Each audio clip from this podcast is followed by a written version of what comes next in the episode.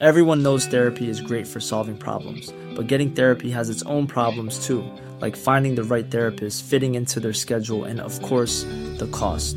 Well, BetterHelp can solve those problems. It's totally online and built around your schedule. It's surprisingly affordable too. Connect with a credentialed therapist by phone, video, or online chat, all from the comfort of your home. Visit betterhelp.com to learn more and save 10% on your first month. That's BetterHelp, H E L P. Ahora inicia A la Una con Salvador García Soto. A la Una. Donde la información fluye, el análisis se explica y la radio te acompaña. A la Una con Salvador García Soto. A la Una. Comenzamos.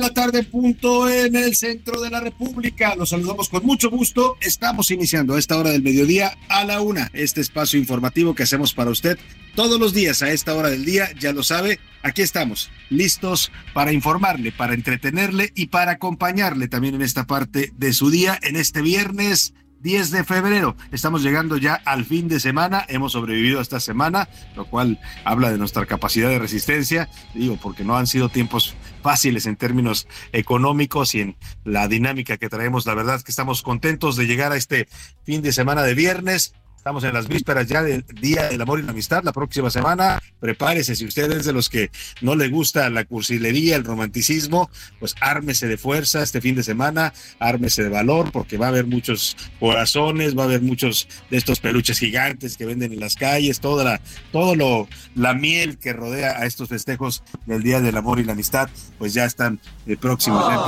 comercios a promocionar todo tipo de artículos para regalar que también hay que pues, entender que esto no es solamente, por supuesto, es un tema comercial, hay muchas ventas que tienen que ver con el Día del Amor y la Amistad, desde reservaciones en restaurantes, eh, regalos de todo tipo, pero yo creo que hay que darle también el valor que tiene esta fecha más allá de los convencionalismos, más allá de la parte comercial, eh, que sin duda ayuda a la economía, ayuda a muchas personas porque las ventas aumentan, pero hay que verla también como un día para celebrar efectivamente ese sentimiento que nos une, que nos hace humanos y que nos ayuda, nos da mucha fuerza para caminar en la vida, que es el amor y también la amistad. Y dicho esto, vamos a tener un programa con muchos temas, con mucha información, con historias interesantes que le voy a estar compartiendo las próximas dos horas. Todo, todo lo más relevante, lo más importante que haya ocurrido en la ciudad, en la República y en el mundo, se lo voy a tener aquí en a la una en las próximas dos horas. Así es que quédese aquí con nosotros. Yo soy Salvador García Soto y a nombre de todo este equipo de profesionales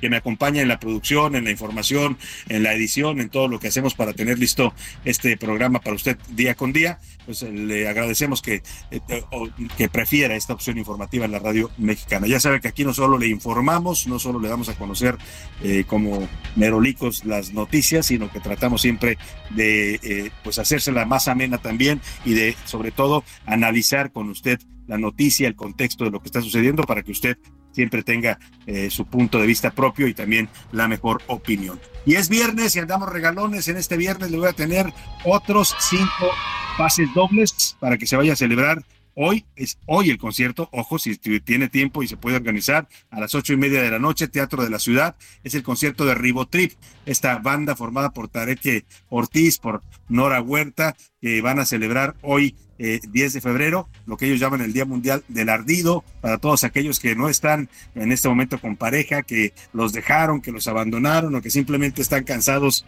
de las relaciones y se han declarado ya ardidos. Bueno, pues ellos van a hacer un concierto hoy, esta banda Ribotrip, que hace cosas bastante geniales, van a tocar versiones de los ochentas y los noventas de canciones para ardidos. O sea, usted, se puede encontrar ahí desde canciones rancheras, boleros, eh, tangos, eh, todo esto, pero en versiones bastante originales que están entre lo punk, lo pop y, lo darqueto, ¿no? Es un poco emo el asunto, pues, porque eh, la gente va un poco a desahogarse ahí, pero también a divertirse y a pasar un buen rato en este concierto. Ribotrip, le tengo cinco pases dobles para que se vaya a ver a Tarek Ortiz y a Nora Huerta en este gran concierto en el Teatro de la Ciudad, 8.30 de la noche. En un momento más le voy a dar la dinámica, la pregunta para que se lleve estos pases dobles y se vaya a cantar y a y a gritar esas canciones que tanto nos llegan a muchos mexicanos. Y bueno, vamos a saludar con gusto a toda la República Mexicana donde nos sintonizan en el Heraldo Radio. Los saludamos con gusto desde aquí, desde la noble y leal Ciudad de México, capital de la República Mexicana, a todo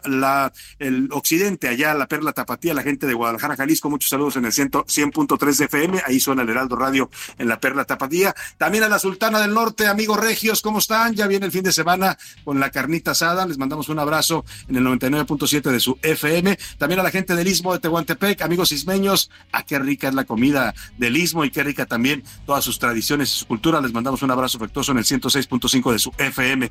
También a la gente de Oaxaca capital, allá en la zona de los valles centrales, los saludamos con gusto a todos los amigos oaxaqueños en el 97.7 de FM, maravillosa ciudad Oaxaca con todo su arte, su gastronomía y todo lo que tiene para ofrecerle a México y al mundo. Saludamos también a la gente de la comarca lagunera, a esta gran zona conurbada, ahí confluyen municipios, lo mismo de Durango que de Coahuila, está igual que Torreón, está también Gómez Palacio, está Lerdo, están varios municipios que forman una zona altamente productiva para la República Mexicana. Les mandamos un abrazo afectuoso a todos los amigos laguneros, orgullosamente laguneros. También a la gente de, Tampico, Tamaulipas, allá en el Golfo de México, muchos saludos a todos los amigos tan pequeños en ese bello puerto que ha sido declarado una de las ciudades más seguras de México, ¿eh? para que se dé este cuando pueda una vuelta a conocer Tampico, tiene mucho que ofrecer un lugar muy bonito y además con gran gastronomía. También saludamos allá a la gente de Altamira y de Ciudad Madero, que ya se están conurbados también con Tampico. A la gente de Tuxtla Gutiérrez, Chiapas, en el sur del país, allá todos los amigos tuxtlecos en la capital del estado chiapaneco, con calorcito, con mucho calor, no solo ambiental, sino humano. También les mandamos un abrazo afectuoso a la gente de Chilpancingo, Guerrero, la capital del estado guerrerense, por los caminos del sur, vámonos a Guerrero y puede usted de ahí disfrutar no solo de Chilpancingo, sino también pues de las playas excelentes de, la Costa Chica, la Costa Grande de Guerrero y todo lo que tiene que ofrecer este estado de la República. A Yucatán también mandamos muchos saludos a la capital eh, Mérida, a la ciudad blanca, con esta pues gran, gran, gran gastronomía que tienen y gran también eh, cultura, tradiciones. Mérida es una ciudad fascinante porque usted llega ahí a Mérida y desde ahí puede moverse a conocer muchos lugares alrededor que son ruinas arqueológicas, que puede conocer también eh, antiguas haciendas que hoy se están convertidas muchas de ellas en hoteles espléndidos, en restaurantes, en fin. Saludamos también al otro lado del río Bravo a todos los amigos que nos escuchan en el estado de Texas, en McAllen y en Brosville, Texas. Muchos saludos a todos los amigos ahí en la frontera con Estados Unidos. También a San Antonio, Texas. Le mandamos un saludo a esta gran ciudad del estado de Texas. Y por supuesto, más arriba en el mapa, también a la gente de Airville, Chicago. Muchos saludos a todos los amigos paisanos y mexicanos y también mexicoamericanos allá en Chicago, Illinois. Dicho esto, vámonos a los temas que le tenemos preparados en este viernes, deseando que tenga usted un buen día, que vaya transcurriendo bien el viernes para usted, que esté ya un poco relajándose, soltando el cuerpo. Si no alcanzó a resolver todos los problemas, los pendientes en esta semana, no se preocupe, tranquilícese que ya viene el fin de semana, tendrá usted tiempo para descansar, para recobrar fuerzas, para recargar baterías y para la próxima semana darle con todos esos problemas que tenemos pendientes de resolver.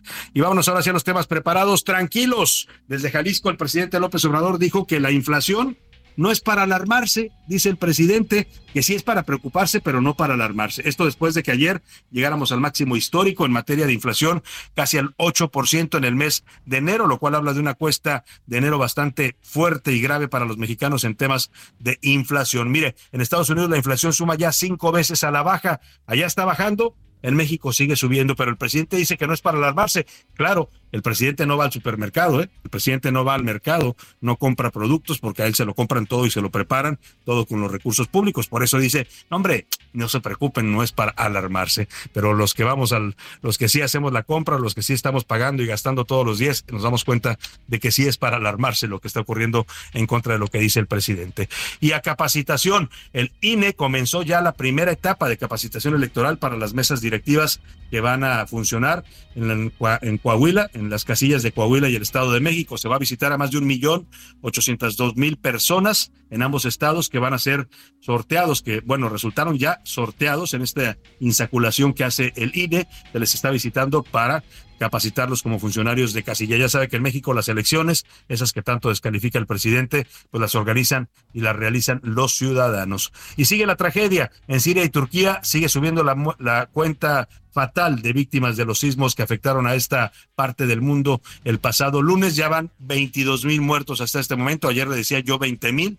Hoy se han sumado dos mil víctimas fatales más de estos sismos. Ya están trabajando allá, en tanto en Siria como en Turquía, la brigada de rescatistas mexicanos, tanto del ejército mexicano como de los topos, ya han logrado rescatar a tres personas con vida y han sacado lamentablemente también 11 cuerpos ya fallecidos de entre los escombros. Oiga, y merecido o no merecido. ¿Qué dice usted? Mañana llega a México de visita oficial el presidente de Cuba, Miguel Díaz Canel, este hombre al que han tachado de represor, de opresor de los cubanos, ha encarcelado a gente que ha protestado para pedir libertad, para pedir salud y comida en Cuba va a llegar a Campeche invitado por el presidente López Obrador y hoy se supo, no lo informó el presidente, se supo porque se publicó en el diario oficial de la Federación, que le va a entregar López Obrador a Miguel Díaz Canel, este dictador cubano, la Orden del Caballero Águila. Es la máxima distinción que otorga el gobierno de México a los extranjeros.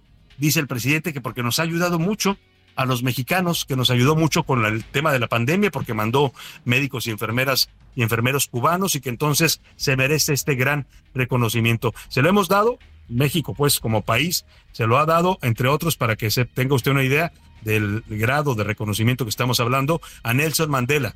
Se le ha entregado a Rigoberta Menchú, a Bill Gates y a Bono de YouTube pero ahora se lo van a dar a Díaz Canel. Hay toda una polémica y, es parte de las preguntas que le vamos a formular más adelante. En la segunda hora le contaré también sobre la cultura ciclista que avanza en México. Colectivos y organizaciones de ciclistas en Jalisco están buscando hacer de la zona metropolitana de Guadalajara la próxima Holanda con una ciudad que se mueva mayoritariamente en bicicletas. ¿Qué cree usted? ¿Cree que lo puedan lograr? La verdad es que la cultura del automóvil está muy, muy arraigada en México, pero en Guadalajara quieren hacer un giro y moverse literalmente hacia las bicicletas. En los deportes, en estos momentos es presentado, en estos justos momentos está presentando a Diego Coca, el director técnico argentino, como el nuevo, el nuevo timonel de la selección mexicana de fútbol. Además, el más valioso, el mariscal de campo de Kansas City, Patrick Mahomes, fue nombrado MVP de la temporada de la NFL nos va a contar Oscar Mota, y este domingo buscará ganar su segundo Super Bowl. Además, ponchados, México perdió ante Dominicana y quedó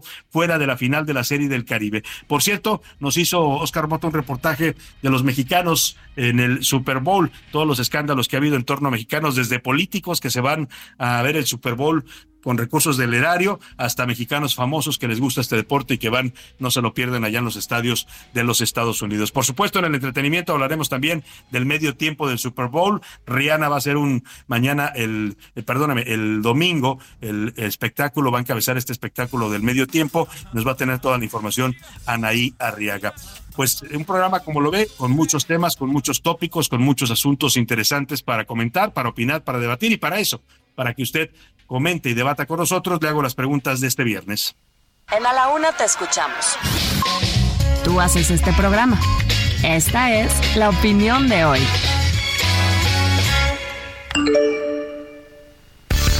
Y vámonos a los temas que le tenemos preparados en este viernes. El primero de ellos es una propuesta que está haciendo el diputado por Morena, Miguel Torruco Garza. ¿Se le suena el nombre? Sí, es el hijo del secretario de Turismo. Ya sabe que el nepotismo no existe en la 4T, son puras coincidencias, ¿no? El hijo del secretario de Turismo es diputado de Morena y presentó una iniciativa para reducir la edad de derecho al voto. Está pidiendo este diputado que en lugar de los 18 años para que un ciudadano mexicano pueda votar, se baje la edad a los 16 años. Esto para que en el 2024, dice él, los jóvenes que tengan 16 años ya puedan votar en la elección presidencial. Me parece que pues lleva algún tipo de intención clara esta propuesta, porque esos jóvenes de 16 años están recibiendo becas del gobierno federal. Pero bueno, yo le quiero preguntar por lo pronto qué piensa usted de este planteamiento. Lo ha presentado o anunció que va a presentar una iniciativa ya con esta reducción de la edad para votar en México. ¿Qué, qué, qué opina de la propuesta? Le doy tres opciones para que me conteste. ¿Está bien? Los jóvenes de 16 años ya tienen edad para poder elegir y votar a nuestras autoridades. ¿Está mal?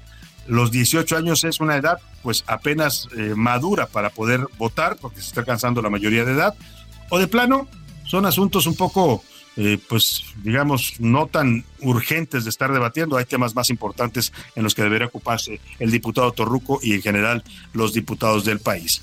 El segundo tema para comentar esta, este viernes, le platico, ya le decía, le adelantaba que este próximo mañana, sábado, 11 de, de febrero, llega a México, va a estar en Campeche el presidente de Cuba, Miguel Díaz Canel. Viene invitado por el presidente López Obrador y viene exclusivamente a que el presidente López Obrador le otorgue la Orden del Caballero Águila en grado de collar. Es la máxima condecoración que ofrece el gobierno de México a los extranjeros. Normalmente dice la ley que esta condecoración se debe otorgar a extranjeros que hayan dado un gran servicio a México, que le hayan hecho pues una labor muy importante para nuestro país y eh, pues el presidente ha decidido dárselo a Díaz Canel. Estas cosas las decide así por sus pistolas el presidente y incluso ni lo informó, ¿eh? Hoy en su mañanera nada más dijo de la visita de Díaz Canel, pero no dijo que le iba a dar la orden del Caballero Águila. Lo sabemos porque se publicó esta mañana en el diario oficial de la Federación. El caso es que con esta eh, en con este eh, galardón, con esta condecoración que otorga el gobierno de México a Díaz Canel, lo estaría colocando al lado de personajes como Nelson Mandela, eh, aquel gran libertador de Sudáfrica, como Rigoberta Menchú, Bill Gates o Bono de YouTube, entre otros personajes, muchos de ellos escritores, ganadores de premios Nobel, en fin, gente que ha hecho y ha contribuido eh, a México y a su cultura. ¿Está usted de acuerdo con que el presidente López Obrador le entregue esta condecoración al presidente de Cuba? Esto se lo pregunto en el contexto pues de las denuncias que hay de cubanos que acusan a Díaz Canel de represión, de perseguir a los disidentes, de perseguir a la gente que se manifiesta y pide salud, comida y libertad en Cuba. Eh, algunos lo consideran también un dictador, es el heredero de la dictadura de los Castro. ¿Qué piensa usted? ¿Se merece o no se merece Díaz Canel el máximo reconocimiento del gobierno de México? Le doy tres opciones para que me conteste. Sí, la merece por su trabajo que ha hecho en favor de México. No, es un dictador y un represor. No merece ser reconocido con el máximo galardón mexicano. O de plano, AMLO es amigo de dictadores. El último tema que le pongo sobre la mesa tiene que ver con el Super Bowl. Ya sé que a muchos les gusta mucho el, fútbol americano, son fanáticos de la NFL, hay muchos fanáticos en México de la NFL, de hecho, eh, por eso por algo traen partidos aquí al Estadio Azteca la NFL, pero también hay mucha gente que no le gusta, ¿eh? que dice, no me gusta el fútbol americano, me parece muy violento o no le entiendo nada pero también hay gente que lo ve nada más por ver el espectáculo a medio tiempo, Super Bowl, o por el pretexto que se vuelve para una reunión familiar, para la botanita, para la convivencia, llegan los amigos, los parientes, en fin. Yo le quiero preguntar, está eh, para este próximo domingo el partido entre los jefes de Kansas y las Águilas de Filadelfia, se juega en el State Farm Stadium de Glendale, Arizona. Yo le quiero preguntar, ¿usted a quién le va? ¿Quién cree que quedará campeón de la NFL este año? ¿A los jefes de Kansas City? A las Águilas de Filadelfia, o de plano, a mí solo me gusta el medio tiempo, o de plano ni me gusta el fútbol americano, ni lo veo. El número para que nos marque es 5518 41 51 99. Comuníquese con nosotros, háganos llegar sus opiniones y comentarios a través de mensajes de texto o de voz. Decídalo usted. Aquí lo que le garantizamos es que su opinión siempre va a contar y siempre también la escuchará usted al aire. Y ahora sí, vámonos al resumen de noticias, porque esto como el viernes y como el fin de semana de Super Bowl ya comenzó. Crecimiento. El comercio electrónico en México alcanzó un valor de mercado de 528 mil millones de pesos en 2022, lo que representa un aumento de 23% en comparación con 2021. Imparable. La escalada de precios en productos cárnicos continúa, al grado que en algunas ciudades han reportado que el kilo de carne de res cuesta lo mismo que un salario mínimo. Bajo la lupa. Diputados locales en la Ciudad de México propusieron que el Instituto de Verificación Administrativa pueda realizar recorridos y supervisar las condiciones de instalaciones y vagones del metro ante los múltiples accidentes ocurridos. Traslado. Con un fuerte dispositivo de seguridad, agentes federales y militares llevaron al capo Héctor El Güero Palma del penal del Altiplano a un hospital en Toluca para una revisión médica que tenía programada. A oscuras. El presidente de Sudáfrica, Cyril Ramaphosa, declaró estado de emergencia por los apagones que han afectado a ese país desde hace varios meses.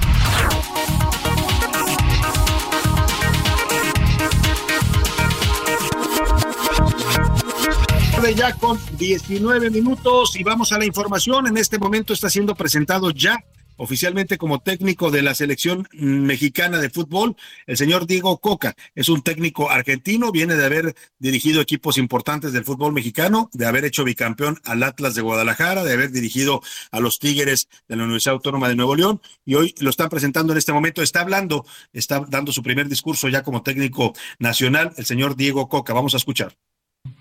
Me siento un privilegiado de poder ser el técnico de la Selección Nacional de México. Para mí no es cualquier cosa, para mí es algo muy importante, no solo por ser el seleccionador, sino por, por ser el, el seleccionador de este país que a mí me ha dado muchísimo.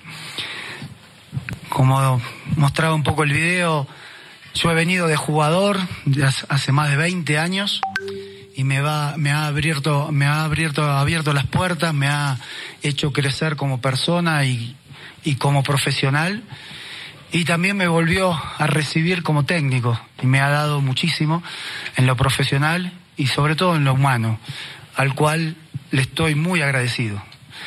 Y para mí y mi forma de pensar y de sentir, tener la posibilidad de, de ayudar desde este lugar a México para hacer crecer a su selección es un privilegio y una posibilidad que no podía dejar pasar. Bueno, pues ahí está este primer discurso de Diego Coca, técnico de la selección nacional. Está siendo presentado en estos momentos en las instalaciones de la Federación Mexicana de Fútbol. Ha recordado que él llegó a México hace 20 años como jugador, jugador de, de, de, del Toluca y luego pues ya fue haciendo su propia carrera, además de futbolista como director técnico, llevó al bicampeonato al Atlas, que no es cosa menor, ¿eh? no es cosa menor, como dice alguna comentarista por ahí de, de, de radio, porque no es cosa menor porque el Atlas tenía años, añales de no ser campeón y lo llevó a ser bicampeón y después de eso se fue a los Tigres. Por cierto, que los Tigres se molestaron mucho con Diego Coca porque todavía estaba contratado por ellos, era el técnico de los Tigres de la Universidad Autónoma de Nuevo León y, estando contratado con contrato vigente con ellos, empezó a negociar con la Federación Mexicana de Fútbol, pero no le informó al club.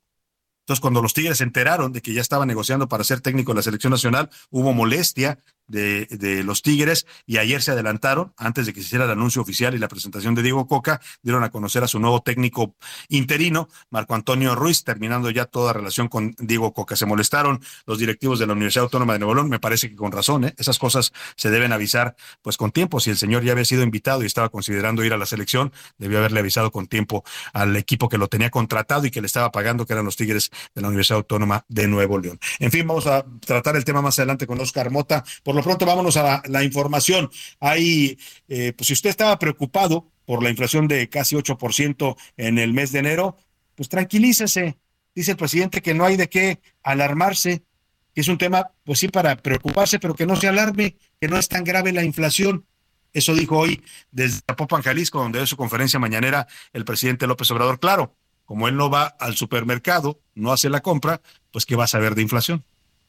Yo creo que ya es el último incremento, que por cierto no fue muy superior a lo que se esperaba. No llegó ni a un punto, está en 7.7. Anualizado. Sí, anualizado, pero en el mes. Entonces, este, ya pensamos que va a bajar más. No, no vamos a dejar de este, enfrentar el problema inflacionario. Nos preocupa y nos ocupa, pero no es para alarmarse.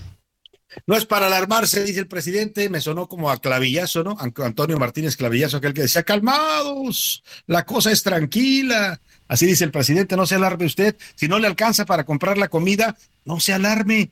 Si no le alcanza para las necesidades básicas, para pagar las colegiaturas, para pagar eh, los sueldos, todo lo que te...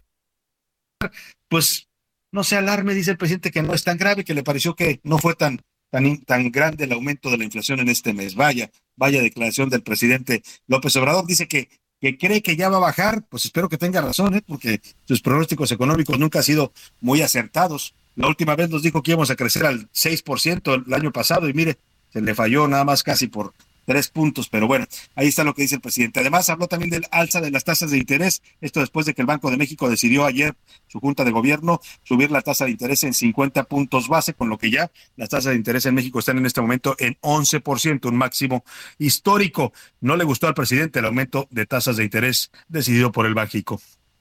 La política del Banco de México pues es autónoma, ellos este, deciden aumentar la tasa y nosotros respetamos su punto de vista, ¿no? De lo que están llevando a cabo. ¿Lo, lo comparte? Yo quisiera que el Banco de México no solo se ocupara del control de inflación, sino también que pensaran en el crecimiento económico, porque esa fórmula de que si hay incremento de inflación, aumentar las tasas, bueno. que es lo que se aplica a nivel mundial, pues es eh, lo ortodoxo. Y ya entrado en gastos, pues el presidente se aventó a decir que está justificado el aumento de 7.82% a las casetas de peaje, a las autopistas del país. Dice que está plenamente justificado, aunque reconoce que hay concesionarios que abusaron y están cobrando de más. Se aumentó 7.8 de acuerdo a la inflación el cobro en casetas, pero hay dos, tres, cuatro autopistas en donde los concesionarios se este, más. Bueno, pues vámonos a la pausa y al regreso tenemos música de Super Bowl y también vamos a escuchar a la señora Rihanna que se va a presentar este fin de semana en el medio tiempo. Regresamos. Heraldo Radio, la H se lee, se comparte, se ve y ahora también se escucha.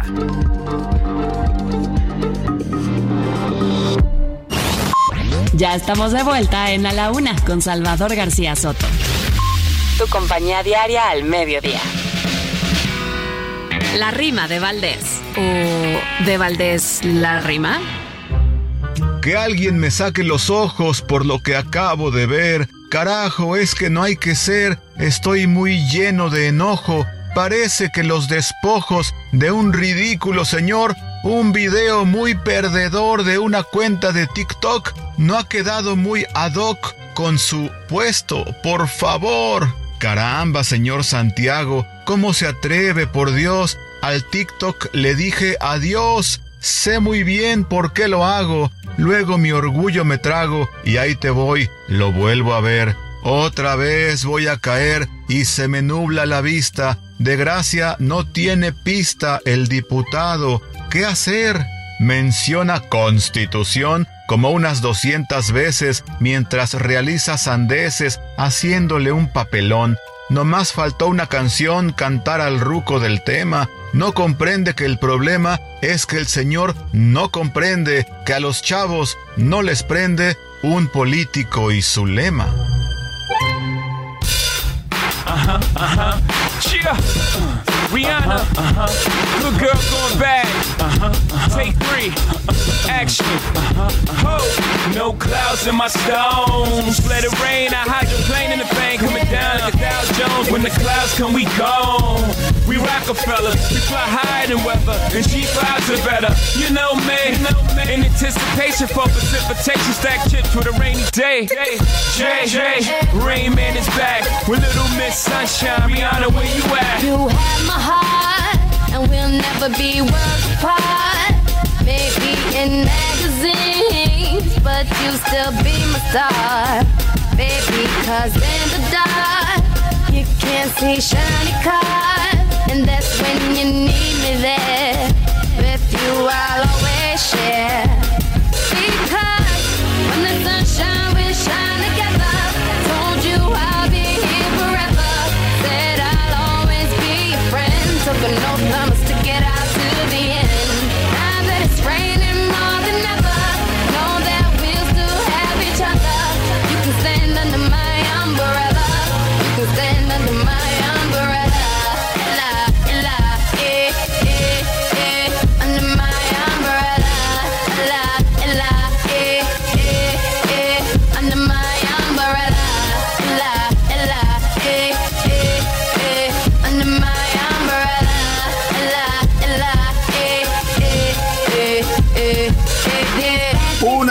Tarde con 33 minutos. Estamos regresando de la pausa con esta gran cantante que es Rihanna, esta cantante de origen jamaiquino, cantando uno de sus grandes éxitos, Umbrella, Sombrilla, que contra lo que mucha gente piensa no se la compuso a un paraguas o una, a una sombrilla. En realidad lo que dice la canción y la letra es que esta figura de la sombrilla o del paraguas la utiliza ella pues para protegerse de la negatividad.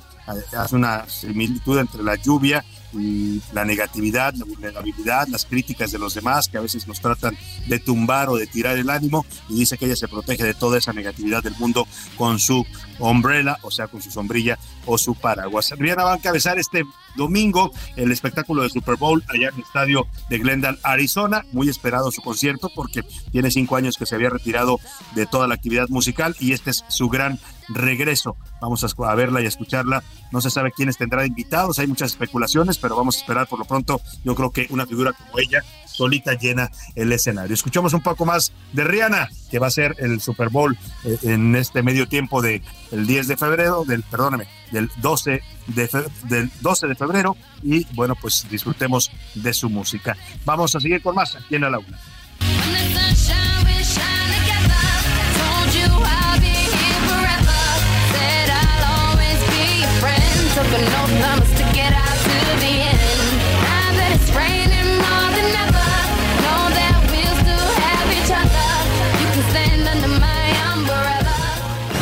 A la una, con Salvador García Soto.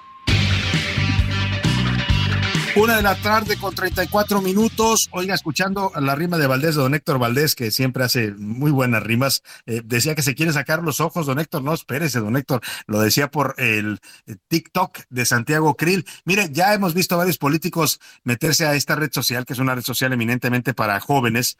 Eh, mucha gente la utiliza, algunos con gracia, otros más bien con desgracia. varios políticos le han entrado. Marcelo Ebrard fue el primero, luego Claudia Sheinbaum. A veces hacen el ridículo porque quieren hacer cosas que sean entretenidos. Ricardo Monreal, quieren, según parecer, muy entretenidos para los jóvenes y terminan viéndose un poco ridículos, ¿no? Casi, casi les gritan, ya siéntese, señor, ya siéntese, señora, ¿no? Pero bueno, algo así hizo Santiago Krill. Hoy se estrenó en TikTok esta red social y subió un video donde pues dice, tratando de ser muy gracioso y conectar con los jóvenes, que él es eh, mm, amante y que sabe mucho de la Constitución mexicana. Escuchemos parte de este primer TikTok, el debut de Santiago Krill Miranda, presidente de la Cámara de Diputados, en esta red social. Soy el hombre constitución. Tengo todas las versiones para trabajar, para presumir la del bolsillo, también la digital, también la constitución que habla de la constitución. Me preguntan cuánto sé de la constitución. Vénganse. En el 2011 incluimos a los derechos humanos en la Constitución, la reforma más importante que se ha hecho.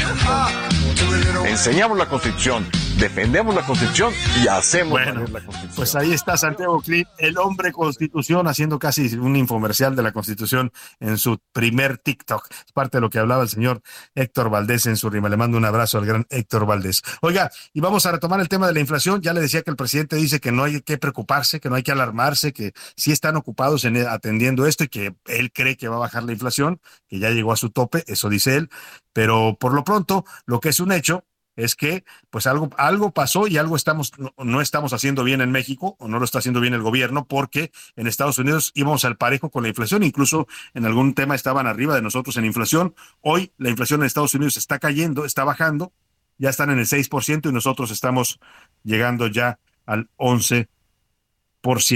No, perdóneme, al 8% al 8%, disculpe, me confundí con las tasas de interés, al 8%, pues, ¿no? Eh, en, en la inflación general. Si usted se va a los alimentos, están todavía por el 14%. Esto es lo que nos informa Osvaldo Pauletti desde Fresno, California. Salvador, buenas tardes, te saludo desde California. Luego de un año y medio de aumento de precios, la inflación aquí en Estados Unidos ya suma cuatro meses a la baja. Y es que, Salvador, en junio del año pasado la inflación tocó su más alto índice al llegar a los 9.06%, la más alta desde 1981. Sin embargo, a partir de ese mes, este índice comenzó a la baja para llegar a 6.45 en diciembre. Otro dato que ayuda a la economía americana es el empleo y es que en enero se generaron 517 mil nuevos empleos, con los que la tasa de desempleo cayó al 3.4%, la más baja en 53 años. Con esto y otros índices alentadores de la economía nacional, los expertos prevén que para enero la inflación en Estados Unidos quedará entre 6 y 6.30%, la cual dista de la inflación de México, que se ha mantenido en casi 8% al arrancar el 2023. Salvador, este es el reporte. Bueno, pues ahí está lo que nos dice Osvaldo Pauletti. Le agradezco desde Fresno, California. En Estados Unidos la inflación va a la baja, en México sigue al alza. Dice el presidente que ya va a bajar, pero eso es lo que dice el presidente, es lo que él espera.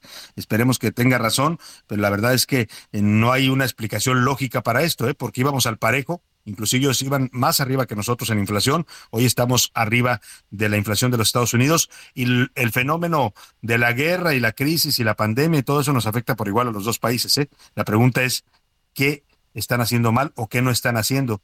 En el gobierno de México para controlar y contener la inflación, como sí lo ha podido hacer la administración de Joe Biden allá en los Estados Unidos. Ahí dejamos el tema. Le platicaba que el presidente López Obrador anda de visita en Jalisco. Se fue hoy a Guadalajara, desde allá dio su eh, conferencia mañanera y se reunió, por supuesto, en la mañanera estuvo acompañándolo el gobernador de Jalisco, Enrique Alfaro.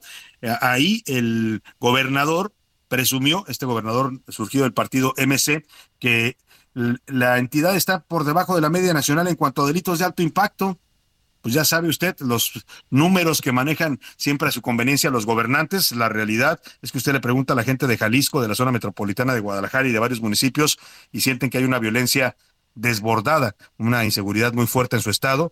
Hay muchos municipios que antes eran tranquilos y que hoy están convertidos en municipios donde hay balaceras, asesinatos, secuestros todos los días, pero el gobernador dice que no está tan grave la situación. Dice que su reunión con el gabinete de seguridad, que también estuvo allá en Guadalajara hoy acompañando al presidente, fue muy productiva. Y aquel Alfaro, de aquel Alfaro que, que, que, que le lanzaba pullas al presidente y que le decía que el Jalisco no se iba a dejar, que la federación, pues ese Alfaro ya desapareció. Hoy lo que apareció en la mañanera es casi casi un corderito que dice que se lleva muy bien con López Obrador. Escuche usted.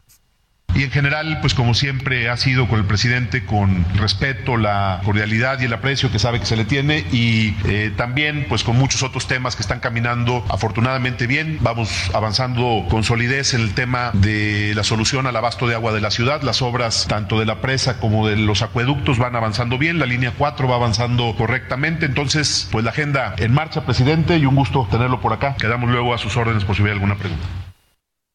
La agenda en marcha, presidente, dice el gobernador de Jalisco. Yo creo que a ningún gobernador le conviene pelearse con el presidente. Yo no estoy sugiriendo que deban estar peleando, pero la verdad es que Alfaro, pues hace todavía algunos meses, el, el año pasado, y sobre todo en el marco de la pandemia, se volvió muy pues muy crítico del presidente, ¿no? Y cuestionaba y, hacía declaraciones públicas y amenazaba con que Jalisco iba a romper el pacto federal y cosas de ese tipo, el pacto fiscal. En fin, ahora pues dice que lo están ayudando y ya, ya se calmó, ya está muy tranquilo y agradeciéndole al presidente el apoyo para su estado. Por su parte, el titular de la Secretaría de Defensa, que tuvo también acompañando al presidente en esta gira, el general Luis Crescencio Sandoval, le preguntaron en la conferencia qué había pasado con este general del ejército mexicano que fue secuestrado hace unas semanas en Tapalpa, Jalisco, eh, el eh, general del, eh, era, era, coronel, perdóname, coronel o es coronel de caballería diplomado del Estado Mayor, José Isidro Grimaldo Muñoz, lo secuestraron el 10 de diciembre en Tapalpa. Y lo que dice el secretario, lamentablemente, pues es duro, quizás realista, pero duro. Él dice que no han sabido nada de este, de este coronel del ejército y que lo más probable es que ya esté muerto. No hemos uh, hasta ahorita localizado a la persona que lo secuestró. Entonces seguimos uh, atendiendo esta parte, no vamos a, dejar de trabajar en esa búsqueda. Ya llevamos uh, bastante tiempo, eh, estimamos que pudiera ya no tener vida, pero de todos modos no vamos a detenernos, vamos a seguir hasta encontrarlo, este, si, si ya no está con vida su cuerpo, pero no nos vamos a detener.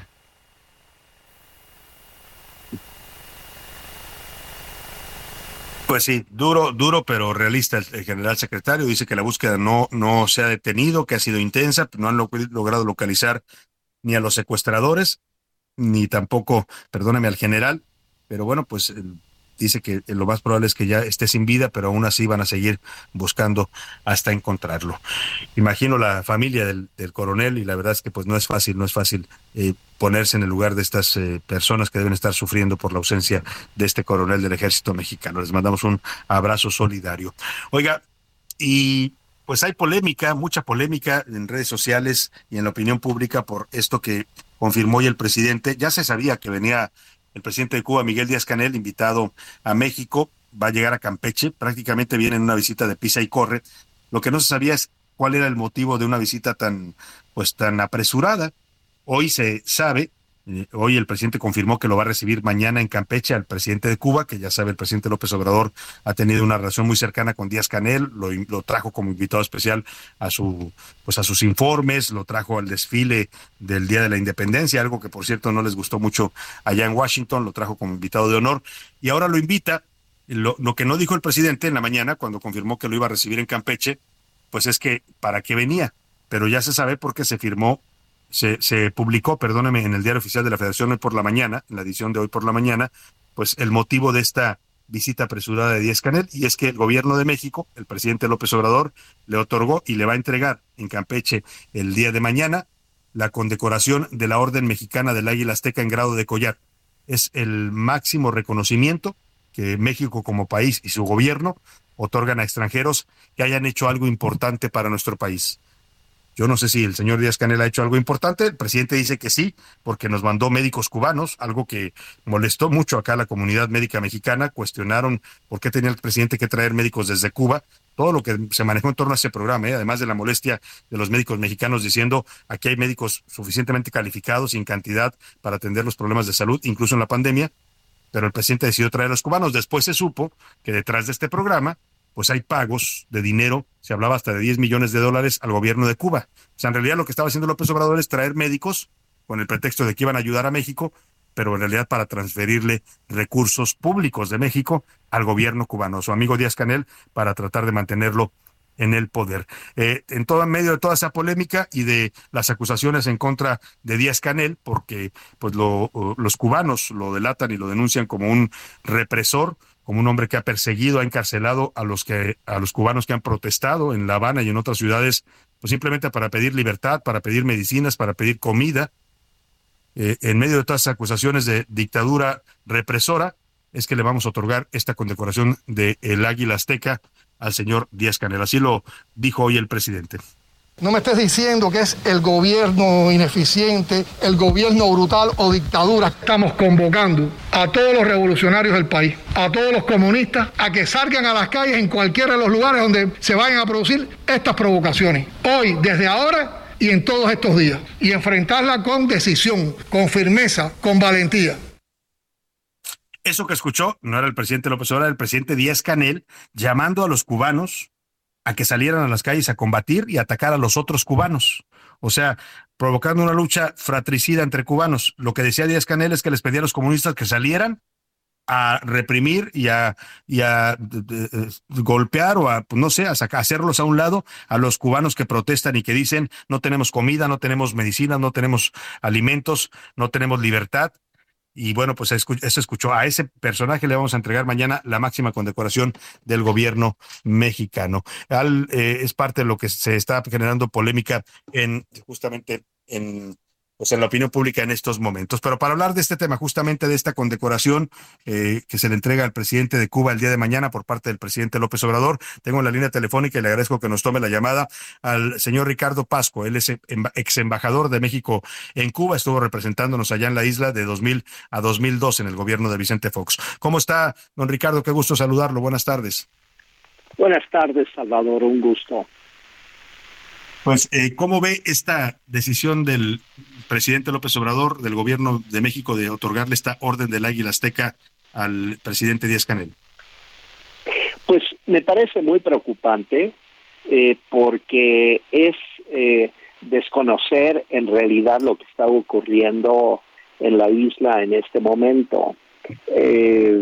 la, la, la represión que ha ejercido el gobierno de Díaz Canel eh, ha sido violentísima contra personas que protestaban pacíficamente, porque todas las protestas en Cuba son pacíficas, eh, reclamando temas de austeridad, eh, temas económicos gravísimos y por el otro lado la falta de libertades y la posibilidad de, de articularse y expresarse democráticamente en la isla. Entonces, eh, por un lado es eh, otorgar un premio a un dictador en activo, cosa que nos tiene que preocupar a todos, porque eh, es entonces crear la idea de que esa es la política de México y la, la política exterior de México nunca ha sido eh, apoyar a dictadores en activo. Tampoco eh, dictadores expulsados del poder, pero en activo es doblemente peor. Pero por otro lado, eh, ah, es, pre- es preocupante el tema de que se encubre esto en el tema de los supuestos médicos cubanos.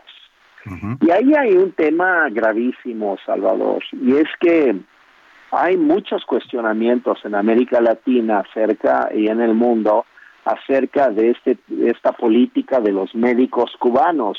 Las mismas Naciones Unidas ha declarado que ese programa de los cubanos de arrendar eh, sus ciudadanos que dicen que son médicos eh, para trabajar en distintos países es en realidad una modalidad de esclavitud moderna, porque ellos vienen, pero vienen coaccionados, eh, vienen con, con obviamente la promesa de tener acceso a algunos dólares, pero la gran mayoría del dinero que se les da, al, se le pasa al gobierno cubano para este concepto, se queda en las arcas del gobierno cubano y México siempre está buscando la manera, al parecer, de transferirle dinero a un gobierno que vive eh, en una crisis de, de falta de liquidez permanente y así ha sido desde hace muchos años. Entonces, estamos eh, avalando una política de un gobierno que exporta lo que Naciones Unidas denomina como esclavos y México está entonces eh, avalando esa política y doblemente ahora eh, con, con esta idea de premiar eh, con una de- condecoración que, es la más alta condecoración que el gobierno mexicano ofrece a, a extranjeros. Muy preocupante eh, esta política y muy preocupante que México se asocie eh, con este tipo de régimen, porque incluso si vemos hacia el sur, los gobiernos eh, de izquierda en Sudamérica, Lula, Boric en Chile, Petro en Colombia, etcétera, eh, no están eh, avalando al régimen cubano con el entusiasmo con el que lo hace López Obrador. Entonces estamos más del lado de Daniel Ortega, que acaba de expulsar a 222 eh, nicaragüenses de su país, quitándole su nacionalidad, mandándolos, digamos, a la a una Siberia mundial, eh, con Venezuela eh, y con Cuba y Venezuela, Cuba y Venezuela y, y Nicaragua son los países que más migrantes están huyendo de sus países. Nunca había llegado tantos cubanos eh, fuera de la isla. Eh, de hecho, el año de, mil- de 2022, el año pasado, fue el año en que más cubanos huyeron ilegalmente de la isla que en toda su historia. Nunca había habido una, una migración ilegal tan grande. Entonces, hay que suponer, primero, que las cosas están muy mal en ese país. Eh, el sistema de salud está hecho pedazos en Cuba. Lo que dice el presidente de que tiene el mejor sistema de salud de América Latina es una absoluta mentira. Entonces, eh, nos, esto nos coloca en el peor lugar de la historia, coloca a México del lado equivocado de la historia eh, con relación a América Latina y con relación a los derechos humanos, Salvador.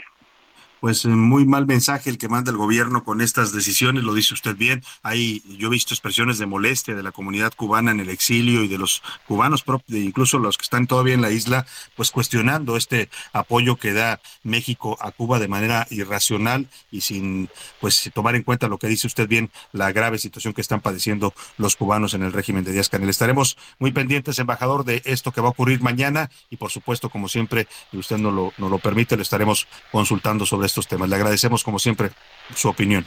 Con muchísimo gusto, Salvador. Muchas gracias. Muchas gracias al embajador, ex embajador de México allá en, la, en Cuba, eh, Ricardo Pascual Pierce. Pues ahí está, sí, tiene toda la razón. ¿eh? México está apoyando dictadores, eh, lo está haciendo pues el presidente López Obrador. No es que estemos de acuerdo todos en México, ¿eh? es, es importante aclararlo porque si hay molestia en países como Cuba, uno ve las opiniones de los cubanos y dicen, ¿qué le pasa al presidente de México? Se debe venir a vivir aquí un, un mes, ¿no? Una semana, a ver si sigue pensando que Cuba sigue siendo el paraíso del socialismo, ¿no? La verdad es que la situación de los cubanos es muy grave. Lo que acaba de hacer Daniel Ortega, por cierto, pues no sé si anda por ahí José Luis Sánchez, porque decía el embajador Ricardo Pascoe que eh, eh, Daniel Ortega, otro dictador al que apoyó el Obrador en Nicaragua, acaba de expulsar a 200 eh, nicaragüenses, les quitó su nacionalidad y los echó del país. España ya les ofreció asilo, les ofreció darle ciudadanía a José Luis Sánchez.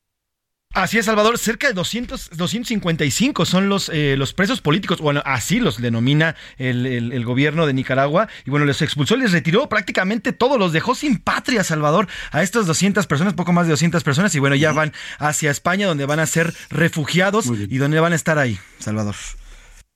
Muy bien, pues gracias, José Luis. Vamos a despedir la primera con Michael Jackson y su gran show, uno de los shows míticos del medio tiempo en 1993. Se llama Heal the World, Sanemos al Mundo.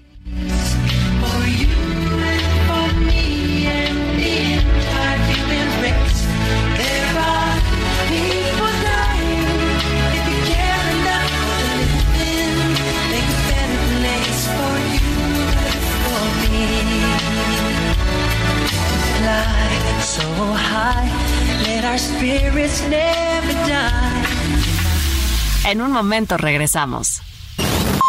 Ya estamos de vuelta en A la Una con Salvador García Soto. Tu compañía diaria al mediodía.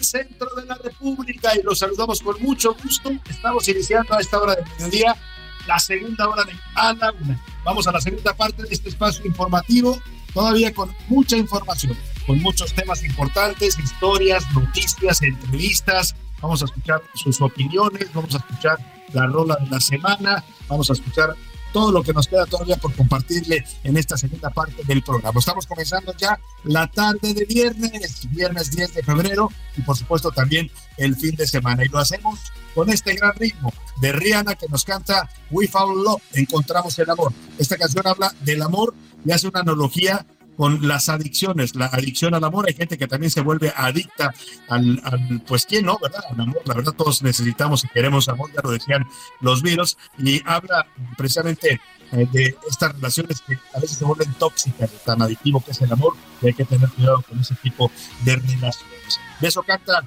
Rihanna, que será la estrella del medio tiempo en este fin de semana del Super Bowl. Así es que vamos calentando el ambiente con la gran voz y la presencia de esta jamaiquina que ha puesto a bailar a todo el mundo. Y ahora le cuento lo que tenemos preparado para usted en la segunda hora de hoy.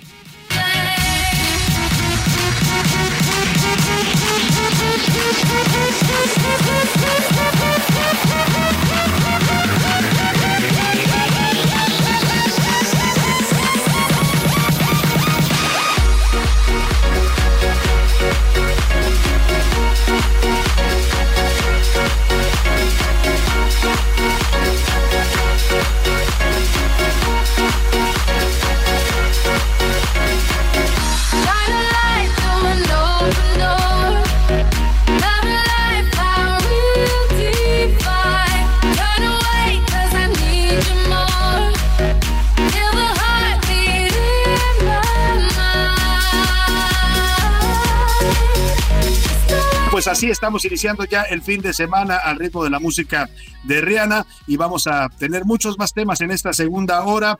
Eh, le voy a platicar sobre el plan ciclista. Están tratando de convertir a Guadalajara, dicen, en una nueva Ámsterdam, en una nueva ciudad como las holandesas que se mueven solamente eh, en bicicleta o mayoritariamente en bicicleta. Hay todo un programa para lograr que la gente allá en la zona metropolitana de Guadalajara deje el automóvil y utilice un medio de transporte mucho más ecológico, amable, como es la bicicleta. También le contaré Aguas, el director general de la Organización Mundial de la Salud, Tedros advirtió que hay que estar alertas ante la influencia H5N1. Es la llamada gripe aviar, que se han detectado ya varios casos en los Estados Unidos y podría ser la próxima alerta de salud en el mundo, está advirtiendo a tiempo el director de la OMS. En Turquía y Siria, lamentablemente sigue subiendo la cuenta de personas fallecidas por los sismos del pasado lunes. Ya son 22 mil personas. Ha aumentado la cifra después de a cinco días de ocurrida esta tragedia. Vamos a tener temas importantes en esta segunda hora, pero antes, antes de ir a escuchar sus mensajes, le voy a dar la dinámica para que se lleve usted cinco pases dobles y se vaya a ver este viernes, o sea, es hoy mismo, ¿eh? Calcúlele si puede y tiene tiempo, vale mucho la pena el concierto, es en el Teatro de la Ciudad Esperanza Iris, en la calle de Donceles, ahí en el centro histórico, 8.30 de la noche. Es Ribotrip, este concepto musical que hicieron Tarek Ortiz, eh, Nora Huerta y varios músicos talentosos que han denominado este 10 de febrero como el Día Mundial del Ardido. Es como la antítesis de los enamorados del 14 de febrero para todos aquellos que están dolidos, que los dejaron, que no han encontrado el amor, que están decepcionados de las relaciones. Bueno, este concierto les va a gustar porque son pues de esas de, amor y contra ellas y contra ellos y contra ellas, ¿no? Ahora que andamos ya en los temas de la diversidad, eh, eh, son versiones de los ochentas y noventas, pero tocadas a ritmo de punk, de música emo, en fin, bastante interesante la propuesta de Tarek Ortiz y Nora Huerta en Ribo Trip. Eh, a ver, para que usted se lo lleve, porque los que vayan a ver este concierto tienen que disfrutarlo, todas las canciones van a ser de esas de ardor, ¿no? De esas de que, ay, me dejaste, maldito, pero, pero tú saliste perdiendo. Bueno, pues la dinámica consiste en esto. Le voy a poner, en este momento Rubén Esponda, nuestro productor, nos va a poner la primera estrofa con la que arranca la canción de la chancla.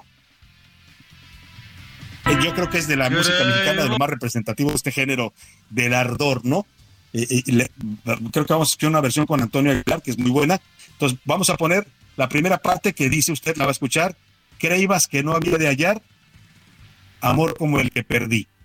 Esa es la primera parte y usted me va a tener que mandar, ojo, en mensaje de voz, no vamos a aceptar mensajes de texto, solamente de voz, cantadito además, lo queremos que, lo cante, la, la, parte que sigue para completar esa estrofa. Son dos líneas, nada más. Eso sí, las tiene que cantar y, hacerlo en el español o en mexicano antiguo, en el que está eh, escrita y cantada esta canción. ¿eh?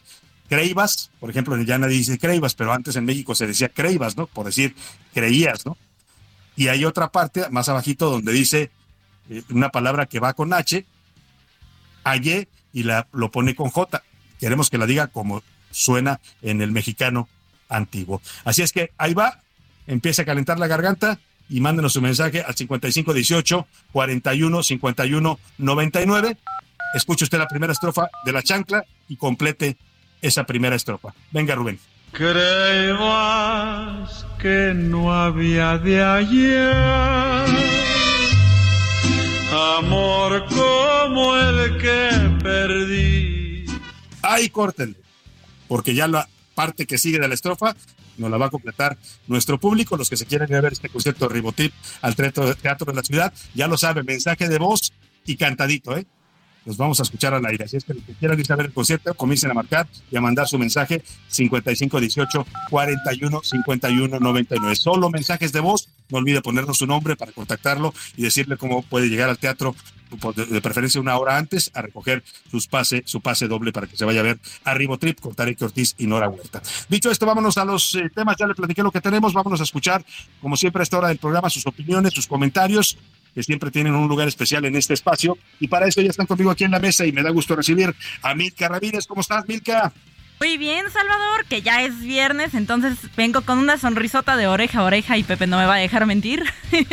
Me encanta, Milka, porque todos los días le echa ganas, ¿eh? pero los viernes, haga usted de cuenta que se le ve una cara como como de iluminada, ya como que dice, por fin llegó el fin de semana, así, así de cansada anda Milka toda la semana trabajando con tantos asuntos. Pero con, todo, pero Y- con todo el entusiasmo, también. eso sí, con todo el entusiasmo y toda la energía y el profesionalismo que siempre le caracteriza. Y también ya está por aquí José Luis Sánchez, que también es el máster de los viernes, José Luis. Salvador García Soto, ¿cómo estás, Milka Ramírez? Ya es viernes, viernes, pero bueno, bien ganado. Yo digo que es viernes, pero ¿a qué costo? Pero bien ganado, Salvador. Nos fletamos toda la semana. Sí. Nos lo hemos ganado, definitivamente, ¿no? No lo hemos ganado a y hay que disfrutar ya el viernes y el fin de semana que apenas comienza. Así es que tómeselo con calma, respire, relájese, disfrute eh, pues eh, la familia, la compañía o usted solito, pero disfrute su fin de semana.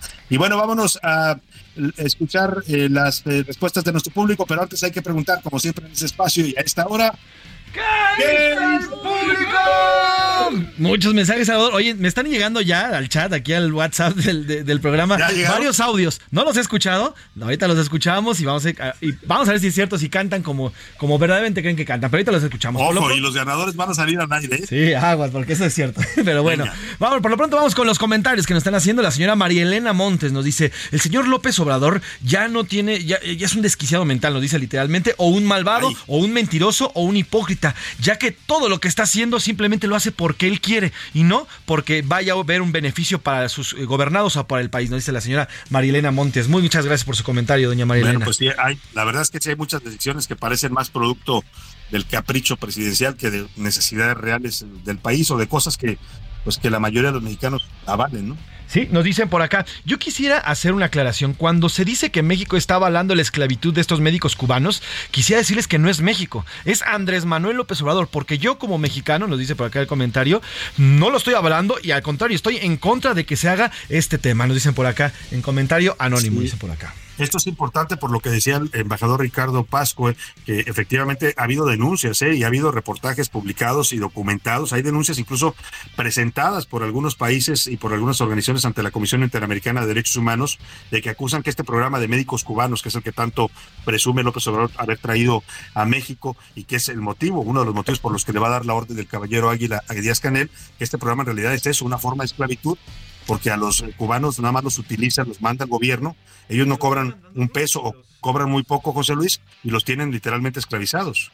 Así es, Salvador. Y además, bueno, pues hasta hoy nos, no tenemos un reporte, vamos, de quiénes son los médicos, dónde están, qué están atendiendo. No hay un reporte to- totalmente que podamos revisar, tanto los ciudadanos como periodistas, que sepamos qué está haciendo, cuándo se le está pagando, si se le está pagando, a dónde Sí. para esa lana. Incluso se, se publicó, ¿te acuerdas? En algunos, eh, en algunos reportajes, José Luis, se publicó que, que en muchos casos los que venían desde La Habana o desde Cuba no eran médicos, o sea que había incluso gentes del ejército cubano, algo muy delicado, pues. De hecho, desde, desde instancias internacionales, Salvador, se, se advirtió sobre este tipo de esclavitud, incluso también esta inmersión de algunos militares en, en los, eh, en los médicos que llegaron, no solamente en México, Claro. eh, hay otros países que también los han aceptado. Pero bueno, nos dicen por Así acá, es. feliz, eh, buenas tardes, feliz fin de semana. A este dictador ni la medalla con perdón de los sopilotes se le tiene que dar, ni el sopilote le daríamos el mexicano, a menos el águila azteca. Ay, ahora que figue, que se lo vayan a dar a Daniel Artega, nos dicen por acá, José García, buenas No, tardes, pues, Salvador. Al paso que vamos, yo creo que sí. Nos dice también por acá, Salvador, yo no estoy de acuerdo con que se le entregue a este señor de Cuba la máxima presea que otorgamos los mexicanos.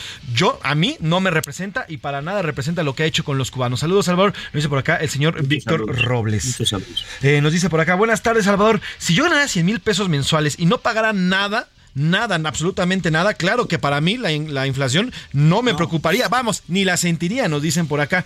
¿Qué te hace la inflación, no? Lo dice por lo que dijo el presidente, que no es para alarmarse. Pues sí, yo decía, él no va al súper, él no compra lo que come su familia, ¿no? Exacto, y además remata don Rafael Reyes Vázquez diciendo, además, cuando eh, el presidente López Obrador, cuando el presidente López Obrador lo hemos visto darse una vuelta por un mercado, por un supermercado, para comprar, ¿eh? No para hacer este proselitismo político, nos dicen No, por acá. pa- para comer garnachas, sí, sí, lo hemos visto en muchas giras, ¿no? Porque le gusta mucho al presidente comer eh, comida típica de los lugares a los que va, pero para hacer la compra, digamos, del, del, del súper o del mercado, pues no, no lo hemos visto. Nos dice la señora Marta Tiscareño Pandura. Buenas tardes, solo quisiera preguntar, ¿cómo quieren que baje la inflación si suben todo? Las carreteras, todo lo que consumimos, todo está carísimo, el traslado de los camiones, todo está caro hoy, nos dice la señora Marta Tiscareño. Y pues, sí, y tiene razón. Tienes razón, pues por eso, por eso en Estados Unidos ya están bajando y acá sigue, seguimos al alza en la inflación. Nos dice por acá Francisco González Salvador, en cuanto el presidente dijo que no me preocupara, fui al mercado y vi que el huevo sería en 50 pesos y me volvió a preocupar. Entonces, de nada sirvió. Saludos, Salvador.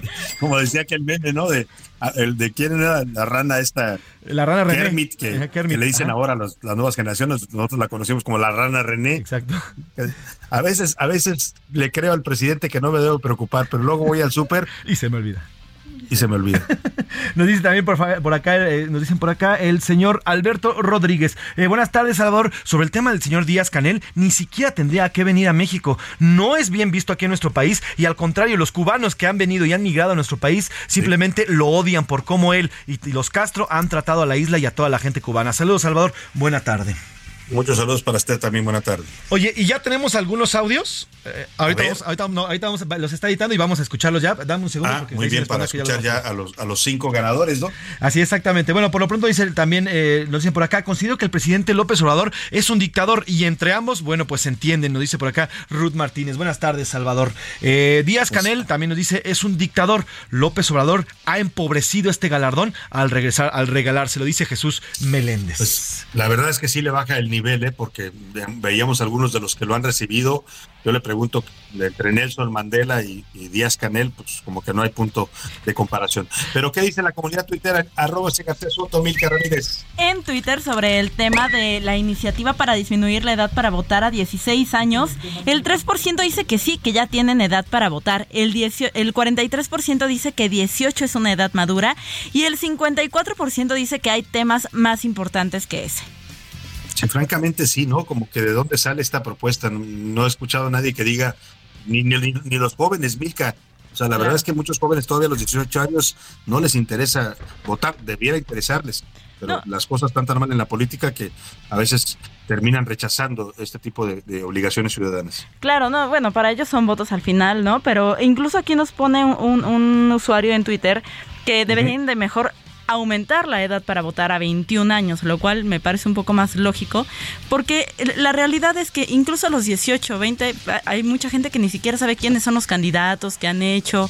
Bueno, hay muchos adultos que no lo saben, ¿no? O sea, que no, no, no se Sí, sí, meten. hay, ahí. hay- hay gente ya mayor que en su vida ha votado también, o sea, Claro. la gente apática con los asuntos públicos hay mucha, lamentablemente, en México. Es correcto. Vamos a la siguiente pregunta. Sobre el tema de la condecoración de la Orden Mexicana del Águila Azteca, el 7% dice que Miguel Díaz Canel se la merece. El 41% dice que es un dictador y el 52% dice que López Obrador defiende a los dictadores. Uf, de calle, de calle se, se llevó la opinión en contra, ¿no? Eh, eh, pues es que no, la gente no está de acuerdo, pero pues como bien decía nuestra escucha, son, son cosas que decide pues por sus polainas el presidente. Correcto. Y en temas más amables sobre el tema del Super Bowl. ¿Y quién cree que se va a quedar como campeón? El 40% dice que Kansas, el 47% que las Águilas de Filadelfia y el 13% que solamente ve el medio tiempo. Y ahí ¿Y el ¿Cuánto? ¿El cuánto del- 47% va con las O Águilas sea, de Filadelfia. pero la opinión sobre quién va a ganar bastante cerrada, ¿no? Bastante, 40 contra 47. ¿Tú a quién le vas, Milka? Yo creo que a las Águilas. Yo voy super, yo voy A super chips, ¿eh? Yo sí voy por los jefes porque ¿Sí? Patrick Mahomes viene de una lesión. Ay, está bueno, sí, pero... Yo voy por los Chiefs, yo voy por los jefes, yo voy por los jefes. Yo creo que Patrick Mahomes va a ser, va a ser el que decide y el que define el Super Bowl, ¿eh? Este domingo. Ay, Ya más Oscar Mota, que ¿Sí? llegó tarde. Oscar Mota, por fin apareciste. Hola, hola, mi querido Salvador, ¿cómo están? Pues hablando obviamente del tema de Supertazón, eh, yo creo que no está nada errado ir con los Chiefs. El día de ayer lo, lo estamos platicando un poquito más adelante. Pues gana su segundo jugador más valioso, Patrick Mahomes. Está en busca de ganar su segundo Supertazón en el tercero que está jugando. Sin embargo, por ahí les voy a estar dando un dato con respecto a los uniformes y a todas estas pequeñas cosas, querido Salvador, amigos. Platicabas al inicio del programa con eh, que, que es un evento donde ya la gente, pues a lo mejor ni le gusta el fútbol americano, pero se sientan y comparten las cuatro o cinco horas que dura el Claro. partido. Les voy a Se dar vuelto un unos pretexto datos. también para la reunioncita familiar, para la reunión con los amigos, Oscar, para pues eh, comer Sí. la botana, echar por ahí una cervecita.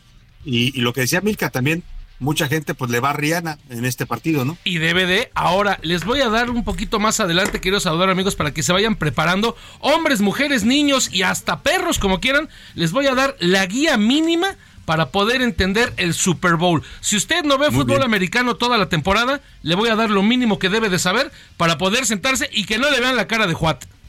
Y también vamos a recuperar tu, tu pieza que hiciste sobre los mexicanos en el Super Bowl, los que, los que han sido vistos en estos partidos, que no es nada barato ir a, ir a verlos allá en Estados Unidos. Una pieza importante porque además también, y ahorita lo estamos platicando con eh, José Luis Sánchez, eh, la parte también mexicana, pero no solo, querido Salvador, los que han ganado el Super Bowl, sino también, eh, inclusive adelantándote un poquito, hay migrantes mexicanos que ahora, pues bueno, van a vender productos oficiales, no son historias de éxito que han tenido los Muy bien. mexicanos, no solo en el emparrillado. Ya, nos platicarás más adelante, eh, Oscar Mota. Por lo pronto, vamos a escuchar a los ganadores, si te parece, José Luis. Estamos editando. Todavía no los tienen, apúrenle, por favor, ahí en producción. Más saludos, José Luis. Pues ya hay ganadores, Salvador, comiencen a ver, estamos editando sus, sus canciones y estamos editando porque está, hay, hay bastantes, ¿eh? le están rascando bien, hasta aparece algunos que se echaron un tequilita, pero ahorita los vamos a escuchar.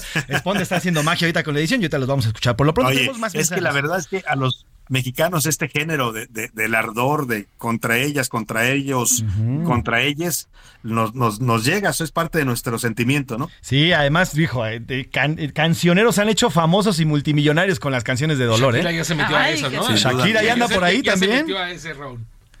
¿Tienes más saludos, José Sí, Luis? tenemos más saludos, nos dicen por acá. Saludos desde, Julio, Julio César Hernández dice, Salvador, el tema de la orden que se está dando al señor, eh, señor Canel, nos pone nada más, al presidente de Cuba, es un tema del presidente López Obrador, es él quien se lo quiere dar y no está en concordia o en acuerdo con lo que decimos todos los mexicanos. Así que al final es un tema del presidente y es el presidente que la está regalando, nos dice por acá.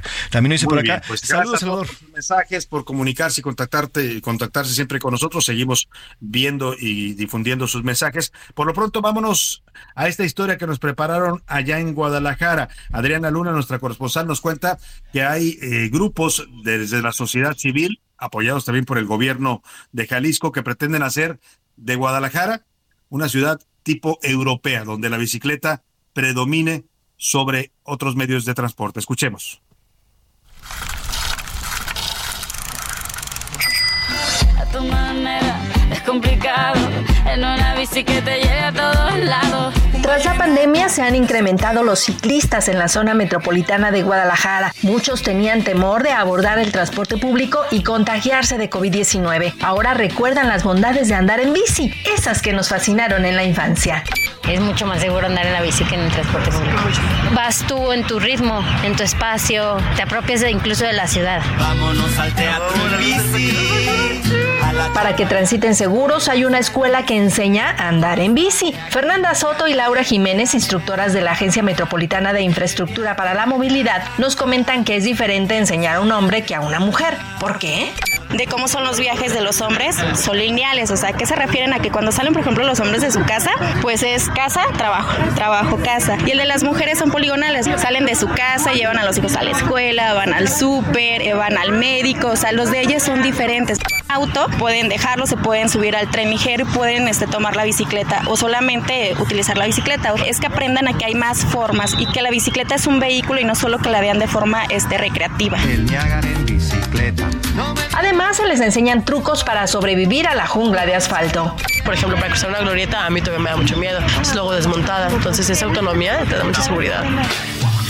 Tengo una bicicleta que no para de rodar hasta tu casa. Al educarlos, las muertes de ciclistas han disminuido, nos comenta Jesús Carlos Soto, director de Movilidad y Transporte en Guadalajara. También la ciclovía se hace para quienes por necesidad ya se mueven en bicicleta, que históricamente siempre han existido en nuestra ciudad y sistemáticamente han muerto por la violencia vial que sufrimos. ¿Ha disminuido los muertos a raíz de las ciclovías? Ha disminuido sobre todo en los municipios de Zapopan y Guadalajara que concentran el principal porcentaje de infraestructura ciclista. Ha estado disminuyendo cerca de un 25 a 30% anualmente desde el 2009 que se empezó a contabilizar la cantidad de muertes ciclistas. El cuate que las traía en bicicletas las sacó a pasear. En 15 años se ha desarrollado una red de ciclovías. Escuchemos a Patti Martínez, titular del IMEPLAN, Instituto de Planeación y Gestión de Desarrollo del Área Metropolitana de Guadalajara. Tenemos ya una red de 300 kilómetros de infraestructura ciclista en el área metropolitana. Se cuenta también con el sistema de bicicleta pública Mi Bici. A tu manera, descomplicado. En una bici que te lleva lados. Guadalajara anhela ser una ciudad bicicletera y amigable con el medio ambiente. Para la una, con Salvador García Soto. Desde Jalisco, Adriana Luna, Heraldo Radio. Bueno, pues ahí están los esfuerzos por promover el uso de la bicicleta en grandes ciudades de México. Es este el caso de Guadalajara. También aquí en la Ciudad de México hay un uso cada vez mayor de la bicicleta y eso da mucho gusto. Oiga, vamos a escuchar. Llegaron los mensajes de nuestro público respondiendo a la dinámica para llevarse los boletos para el concierto de Ribotrip. Hoy, 8.30 de la noche, Teatro de la Ciudad Esperanza Iris. Eh, vamos a escuchar. eh, eh, ¿ya, ¿Ya están listos los, los, los audios? A ver, vamos a escuchar. Van a completar la frase de la chancla. Nosotros les dijimos, creíbas que no había de hallar amor como el que perdí. ¿Qué dice el público? Tan al pelo lo hallé que ni me acuerdo de ti. Una Venga. sota y un caballo ju- burlarse querían de mí. Tan al pelo lo hallé que ni me acuerdo de ti. Una bula y un caballo jurarse querían de mí. Ay, soy vuelta, gracias. Bueno, pues ahí está nuestro público participando y se van a llevar sus boletos. Ya tiene José Luis los ganadores. Los vamos a contactar y les vamos a decir cómo pueden, deben llegar a taquilla ahí en el Teatro de la Ciudad Esperanza Iris y ahí les van a entregar sus pases dobles. Nada más tienen que llegar con identificación oficial y decir, me gané mis boletos en, en eh, a la una. Vámonos a la pausa y volvemos con más en la segunda hora de a la una. Información útil y análisis puntual. En un momento regresamos. Ya estamos de vuelta en A la Una con Salvador García Soto. Tu compañía diaria al mediodía. Please don't stop the music, music, music.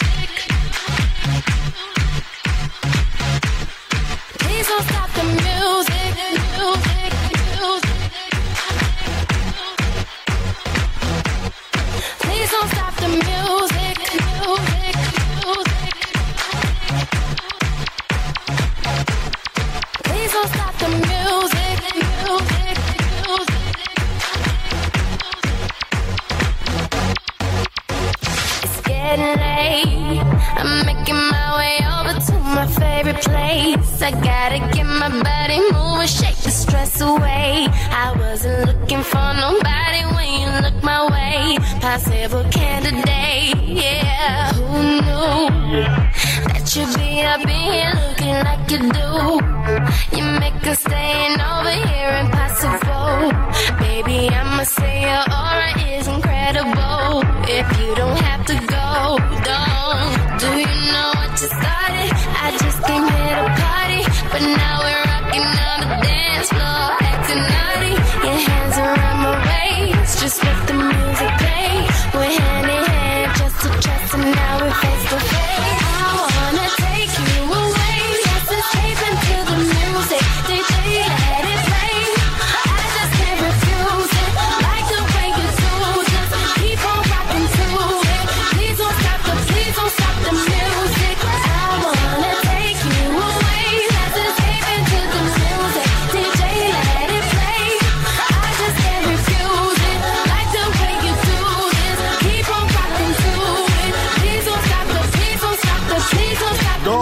de la tarde con 32 minutos. Regresamos de la pausa y seguimos escuchando a Rihanna. Estamos calentando el ambiente para el show del medio tiempo que ocurrirá este domingo 12 de febrero allá en Arizona, donde esta cantante jamaiquina pues va a poner a bailar a todo el mundo literalmente, ¿eh? porque este es un evento que ven en todo el planeta, son millones de teleaudiencia lo que tiene el Super Bowl, es de los eventos más vistos a nivel mundial y bueno, pues eh, muy esperado el show de Rihanna y yo coincido con esta, el título de esta canción, no sé usted, pero yo soy de los que no conciben el mundo sin música. Dice, decía por ahí, han, han escrito muchos autores importantes, ¿eh? desde, desde Goethe hasta varios, que la vida no sería la misma sin la música y coincido con eso que dice Rihanna, Don't Stop the Music, no paren la música. Esta canción ha destacado las características de la música de baile con influencias de techno y house y bueno, pues dice que la música nunca debe parar, es parte de nuestras vidas, nos hace la vida más ligera, más amable, nos acompaña siempre, nos ayuda en los momentos de dolor, de alegría, de felicidad, de superación. Así es que no paren la música, como dice Rihanna, y seguimos con usted aquí en A la Una.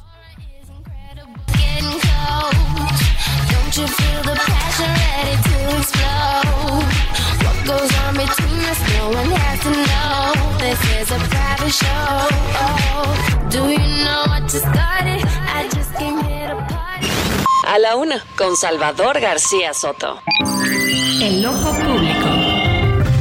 En A la Una tenemos la visión de los temas que te interesan en voz de personajes de la academia, la política y la sociedad. Hoy escuchamos a Melisa Moreno. En Melisa lo explica todo. El ojo público. Salvador, buenas tardes. Estamos en plena Semana del Arte en la Ciudad de México y las opciones son muchas y todas buenísimas. Pero hoy les quiero recomendar Material, una feria dedicada a la promoción del arte contemporáneo en nuestro país y la cual llega este año a su novena edición.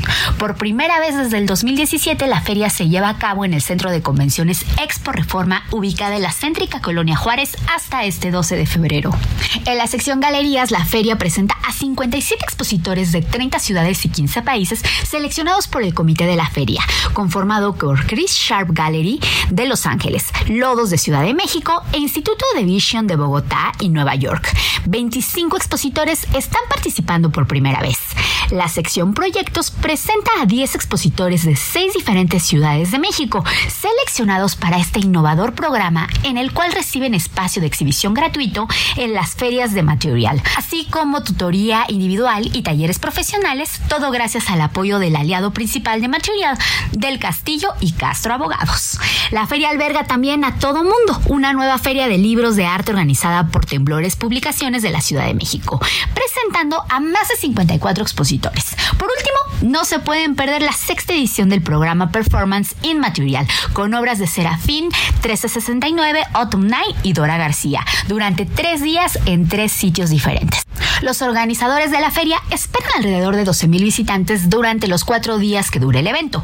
Los boletos para los días públicos de la feria ya están a la venta con un costo de 250 pesos y se pueden adquirir en línea a través de boletolis.com o directamente en el evento. Salvador, esto es todo por hoy. Yo soy Melisa Moreno y me pueden encontrar en arroba melisototota. Nos escuchamos la siguiente. A la una, con Salvador García Soto. Bueno, pues ahí está lo que nos comentaba Melisa Moreno, que siempre nos trae temas interesantes del mundo artístico, cultural, de los eventos importantes que hay en México. Y hoy nos habla de esta eh, feria en Material, que es feria de arte. Y mire, hay en este momento varias ferias de arte en la Ciudad de México. ¿eh? Para, ahora sí que hay arte a manos llenas para que usted vaya a ver nuevas creaciones, nuevas tendencias en el arte mexicano e internacional.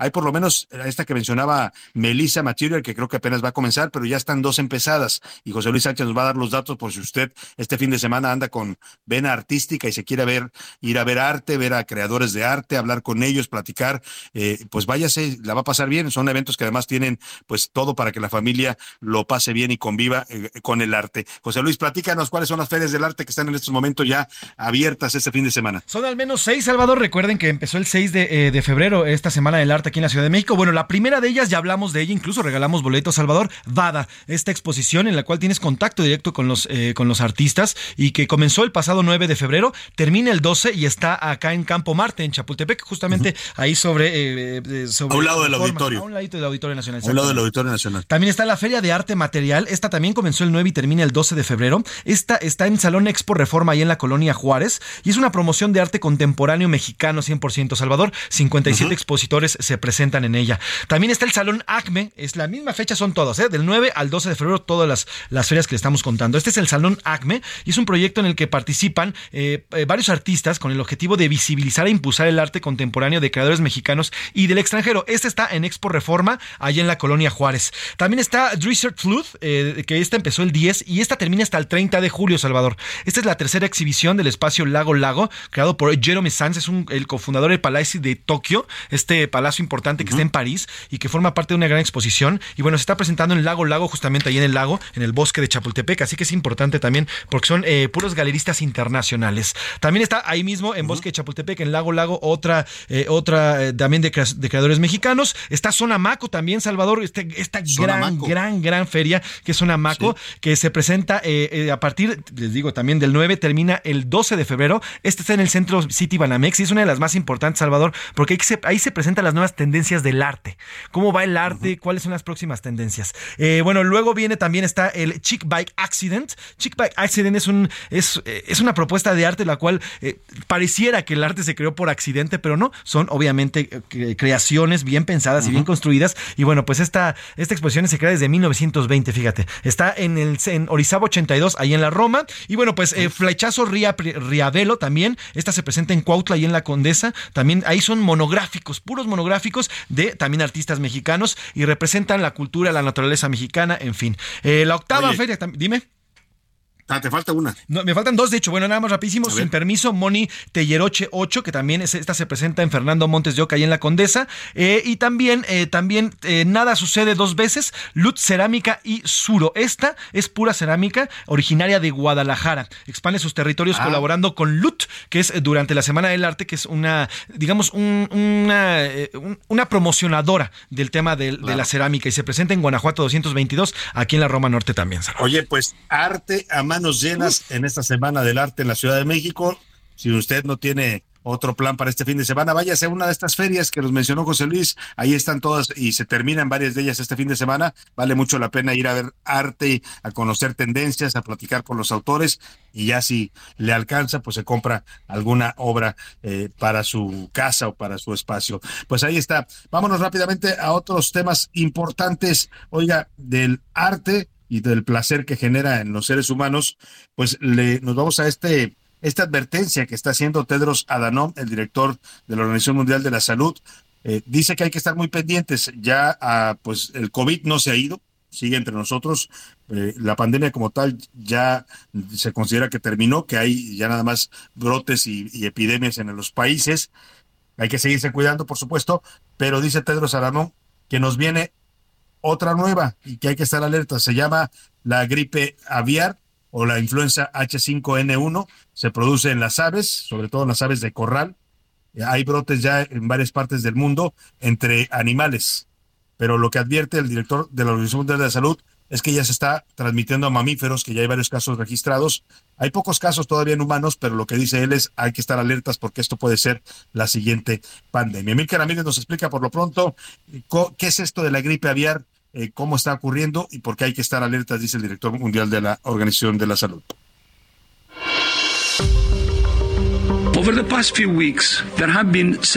Desde hace semanas hemos recibido varios informes de mamíferos, incluidos minks, zorros y leones marinos, que han sido infectados con H5N1. La influenza aviar o H5N1 se ha propagado ampliamente en aves silvestres y de corral durante casi 25 años, pero el reciente contagio de mamíferos debe monitorearse de cerca. Por el momento, analizamos el riesgo para los seres humanos como bajo, desde que el H5N1 apareció por primera vez en 1996, solo hemos visto una rara y no sostenida transmisión del virus hacia y entre los humanos. Pero no podemos suponer que seguirá siendo así y debemos prepararnos para cualquier cambio en el status quo o incluso para una pandemia. Las alertas en el mundo están encendidas debido a un nuevo brote de gripe aviar.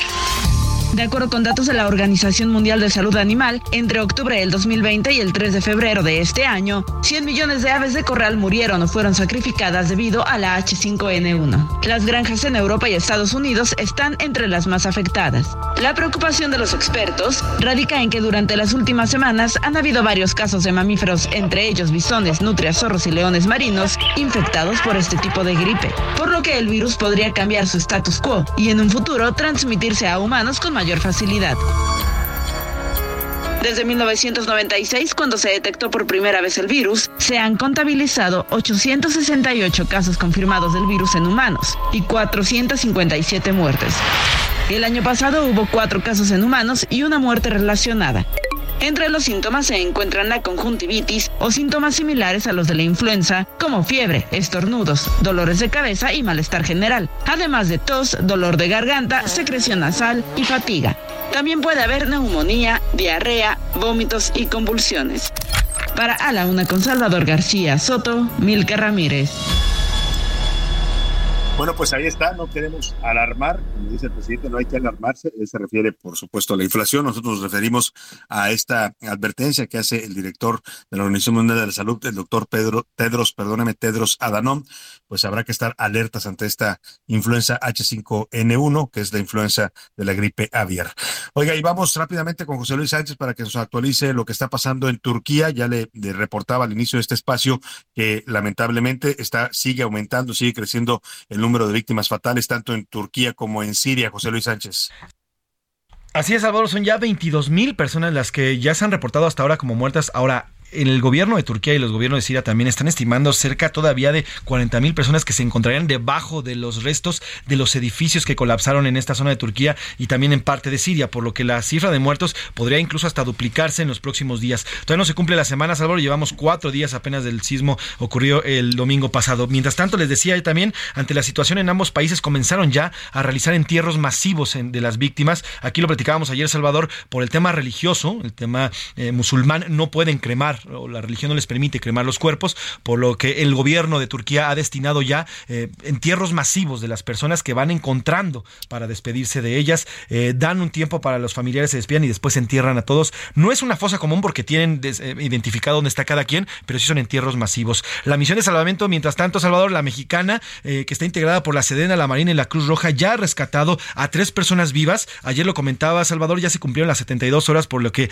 cualquier persona rescatada con vida es un milagro en estos momentos. Son ya tres personas y han recuperado 11 cuerpos desde que llegaron ayer, desde ayer. Recordemos que también las temperaturas han jugado una mala pasada. Se prevé que el fin de semana haya temperaturas de menos 3 grados y la una máxima de 5 grados centígrados en esta zona, por lo que también va a seguir eh, pues provocando algunos, eh, por lo menos retrasos en los, en, los rescates. Mientras tanto, aquí en México, Salvador, ya está eh, instalado el centro de acopio en, las, en la base militar, bueno, ya, aeropuerto de Santa Lucía, el aeropuerto Felipe Ángeles, y además están los centros de acopio, Salvador, el de la Embajada de Turquía en México, que está en Monte Líbano 855 en Lomas de Chapultepec, también en la casa de la Embajada de Turquía en Monte Blanco, ahí también en Montes de Chapultepec, además de las sedes en las alcaldías de Iztapalapa, Coajimalpa, Álvaro Obregón y Benito Juárez. Recordamos rapidísimo, Salvador, que es necesario ropa de invierno para niños y adultos, impermeables, botas, vestidos, calcetines, ropa interior, bufandas, carpas, camas, colchones para tiendas de acampar, frazadas, sacos de dormir, termos, linternas, tanques de gas, generadores, calentadores, alimentos enlatados, comidas para bebé, pañales, toallas sanitarias y recordar, Salvador, que todo esto tiene que ser empaquetado y nuevo, porque son más de 12 horas de viaje, Salvador. Eso es muy importante. Tiene que ser en sus empaques nuevos. No se están aceptando en esta en esta ocasión eh, productos usados. Por lo que dice José Luis, un viaje largo y tiene que ser eh, productos que lleguen en buen estado para poder ayudar a las víctimas de este sismo. Qué doloroso ese dato que nos dabas. Eh, todavía 40 mil calculan personas enterradas en los escombros, lo cual podría duplicar o incluso triplicar la cifra de muertos. Ya, como lo dijeron todas las autoridades, es uno de los desastres más dolorosos y más grandes en la historia de la humanidad. Vamos rápidamente con Mauricio Rugerio, que anda por aquí en la cabina y nos trae sus historias de pelos. De pelos. Historias descabelladas con Mauricio Rugerio.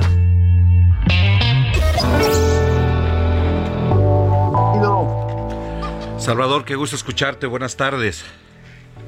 Oye, Mauricio, pues hoy nos hablas de un tema interesante, además muy, muy, muy actual y muy ad hoc en este momento, porque nos vas a comentar sobre los looks del Super Bowl, lo que se suele ver en el medio tiempo que causa tendencia, que impacta, pues, eh, cómo salen eh, peinadas, las eh, maquilladas, las estrellas, incluso los vestuarios. En este caso, por ejemplo, a Rihanna, ¿cómo la estás viendo para este domingo? Rihanna, que es un referente icónico en cuanto a las tendencias, viene a mostrarnos algo que cuando los, los peluqueros hacemos cabello, por decirlo así, nos permite eh, ver que las personas o los seres humanos somos camaleónicos. Entendiendo camaleónico la posibilidad de, cambiar tu imagen solo con cortarte el cabello con cambiar el tono, con el maquillaje, como bien tú dices. Y, y, una vez más el deporte nos pone en tendencia, como hablábamos hace no mucho en el Mundial de Fútbol, como los futbolistas también marcan tendencia. En el Super Bowl, ver personajes como Michael Jackson, como Madonna, como personajes G-Lo, Beyoncé, Y misma Shakira, que por cierto ahora está la incertidumbre si participará también en este Super Bowl o, no, dado todo el tema mediático que trae en su vida personal. Claro, esto que nos decías de, Rihanna, eh, eh, comentabas tú que ella está haciendo tendencia ahora, no tanto por lo que se, cómo se está arreglando o los productos que usa o la, forma del cabello, sino por esto que decías tú, eh, es una tendencia, la moda a ver si me dices tú el nombre porque se me fue un poco, pero ya tienes que parecerte cada vez más orgánico, ya no verte tan producido, pues más natural. Es algo que está en el lenguaje de, estas nuevas generaciones, la palabra aesthetic, y aesthetic como tal significa eh, respetar eh, tu entorno, el medio ambiente y que luzcas lo más natural posible, con colores neutros, háblese de tonos como beige, blanco, gris, y usar... Eh, textiles naturales, en el caso del, maquillaje muy, muy sobrio, muy natural. Si, si vemos la imagen de Rihanna últimamente, vuelve a enfatizar los labios. Después de todo este tema de la pandemia con cubrebocas y demás, hablábamos en algún momento que los ojos se volvían muy expresivos. Hoy Rihanna vuelve a poner en, en, contexto el rojo en los labios, esto que le da sensualidad a la mujer y le da un efecto muy lindo. Eh, se viene a poner al frente y con respecto al cabello, su cabello lo trae en un color natural. Vamos a ver si nos sorprende con algo. Como anécdota, eh, platicaremos que G-Lo y Shakira, cuando participaron en el Super Bowl, eh, hay un tema con Shakira que quiso hacer un color en su cabello un día antes del, del Super Bowl. Se equivocan con el tono y se lo pone oscuro. Lo deja negro entonces tienen que trabajar toda la noche para que la volvieran a poner rubia, poniendo en, riesgo la salud del cabello y lograron generar que el cabello se, mantuviera rubio. Y bueno, son anécdotas que a veces no se conocen solo cuando estamos en las entrañas de la imagen y, y del diseño, pues nos damos cuenta cuando realmente alguien hace un esfuerzo. Lo mismo le pasó a Michael Jackson previo a, al Super Bowl, también sufrió un accidente grabando un comercial y perdió parte de su cabello, entonces tuvo que usar algunas extensiones y hasta gafas, lo cual generó una imagen pues interesante para, para, para los años 1993. Pues interesante ver eh, cómo sale Rihanna, como dices tú, y esta tendencia. Me gusta esto de, verse cada vez más natural, ¿no? De apelar a lo que eres tú y en esencia mostrarlo sin tanta producción, sin tanto eh, color, sin tantas cosas que se va poniendo uno en el cabello. Así es que, pues veremos el domingo, Mauricio, y si te parece, estaremos comentarlo, comentando en los próximos días las tendencias que marque la señora Rihanna en el medio tiempo del Super Bowl. Por supuesto, y que sabes que Salvador también se vuelva algo atractivo para para las mujeres, ¿no? Para nuestras esposas, nuestras parejas, porque dicen fútbol americano, bueno, pues también parte del show es, es, es, es, ver el, el medio tiempo. hay mucha gente que nada más lo ve por eso, ¿no? no le entiende al fútbol, no le gusta tanto, pero le gusta ver el espectáculo del medio tiempo. Pues querido Mauricio, te mando un abrazo y aquí te esperamos en otras historias de Con todo gusto. Muchas gracias, buen fin de semana. Mauricio Rugerio, contactar en sus redes sociales como Staff M, ahí está en Twitter, en Facebook y en su salón que está ahí en la esquina que forman División del Norte y San Borja. Y vámonos rápidamente con Oscar Mota porque nos trae todo sobre el Super Bowl este fin de semana. Los deportes en A la Una con Oscar Mota. Oscar Mota, ¿cómo estás? Mi querido Salvador García Soto, un gran abrazo, amigas y amigos. Hoy un gran día para ganar México y el Super Bowl, ligados más de lo que uno piensa. Escuchemos. We've waited 50 years for this. E-A-G-L-E-S México y el fútbol americano de la NFL tienen una relación muy especial, la cual se vuelve en amor platónico cuando se tiene que hablar de mexicanos y el Super Bowl.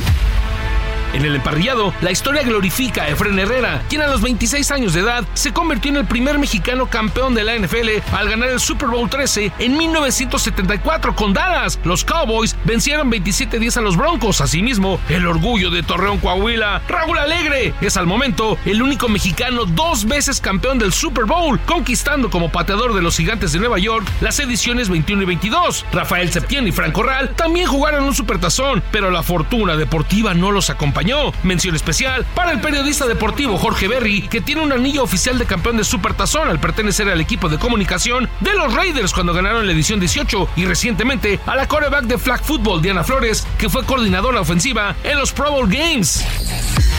Asimismo, México ha tenido participación en otros rubros de un supertazón, tal es el caso de Cristina Bays, nacida en la CDMX y que es actualmente accionista minoritaria de las Águilas de Filadelfia. Para este 2023 se suman los casos del ilustrador Mauricio Carreto, que fue contratado por una marca de comida rápida especializada en pollo frito para diseñar los empaques que se venderán durante el Super Bowl, así como también Imelda Harley, cocinera sinaloense, que fue acreditada por la NFL para vender tamales en el State Farm Stadium.